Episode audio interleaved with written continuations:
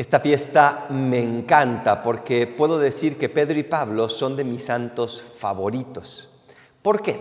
Vamos a ver tres características de estos dos santos que nos hacen no simplemente admirarlos, sino poder imitar a Cristo imitándolos a ellos poder acercarnos a Cristo acercándonos a ellos, porque de eso se trata la devoción a los santos dentro de la Iglesia Católica, no de adorarlos, no de ponerlos en lugar de Dios, sino de ponerlos como modelos y como intercesores también ante Dios. ¿Qué tres características podemos ver en estos santos? La primera es la normalidad. Pedro y Pablo eran dos hombres comunes y corrientes como tú y como yo, muy distintos entre ellos, como somos distintos tú y yo, pero tan normales como tú y como yo. Y esa es la maravilla de los santos, que no nacen santos, sino que Dios los va haciendo santos si se dejan. ¿Cómo vemos la normalidad de estos santos? Lo primero es ver, por ejemplo, en la lectura de hoy, Pedro ya había visto a Jesús resucitado.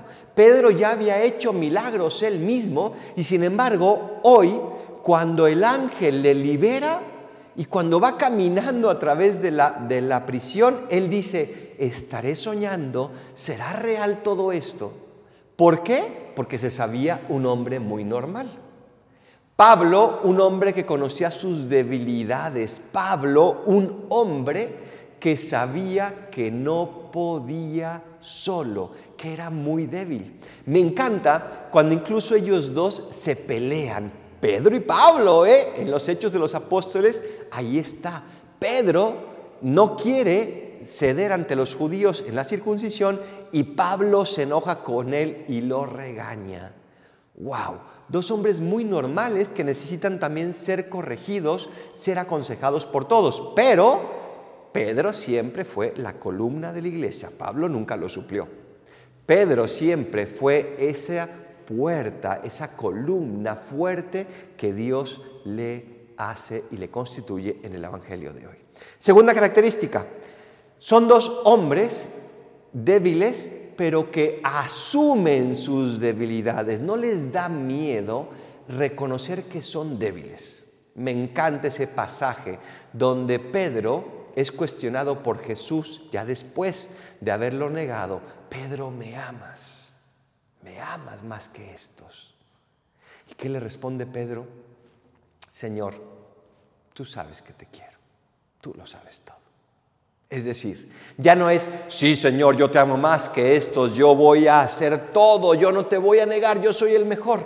Asume sus debilidades, las hace propias y Pablo en esta hermosa carta que leímos hoy, como dice, cuando todos me abandonaron, Dios no me abandonó. ¿Por qué? Porque se sentía débil.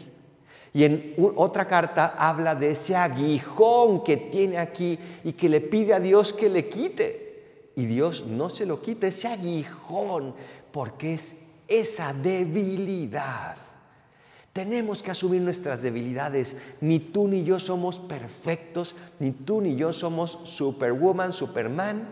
Todos tenemos debilidades y está bien asumirlas. En la medida en que nos sepamos vulnerables, vamos a poder imitarles en esa tercera característica. Se abandonan en Cristo, se abandonan en Dios. Porque se saben vulnerables, necesitan abandonarse en Dios. Porque se saben débiles, necesitan que Cristo sea su fortaleza. Señor, tú lo sabes todo, solo tú. Y Pablo, como dice el Señor, nunca me abandonó. Él está conmigo. El día de hoy que estamos experimentando tantas vulnerabilidades, no nada más en la persona de cada uno, sino en la estructura social, llegó el momento en que imitemos estos dos apóstoles y nos abandonemos en Dios plenamente. Que confiemos en Dios más que nosotros, más que en los hombres, más que en la economía, más que en la salud, más que en la estabilidad. Que confiemos en Dios. Y entonces Él nunca nos abandonará. Imitemos a Pedro y a Pablo que pasaron por problemas enormes, por enfermedades, por persecuciones, por penurias económicas, por abandonos, por traiciones. Imitémosle porque ellos siempre volvían a Cristo. ¿Y cómo hacer este abandono? A Dios rogando y con el mazo dando. Venir, arrodillarse frente a Él y decirle, Señor, en tus manos está mi vida. Y después vivir así, vivir confiados en Dios. Y cada vez que nos sintamos otra vez débiles, otra vez vulnerables, que cada vez que nos sintamos también otra vez fuertes, otra vez invencibles, vengamos y nos arrodillemos frente a Él y le digamos lo mismo, Señor, soy débil, en tus manos está mi vida, protégeme. Y Él se manifestará y Él te sostendrá.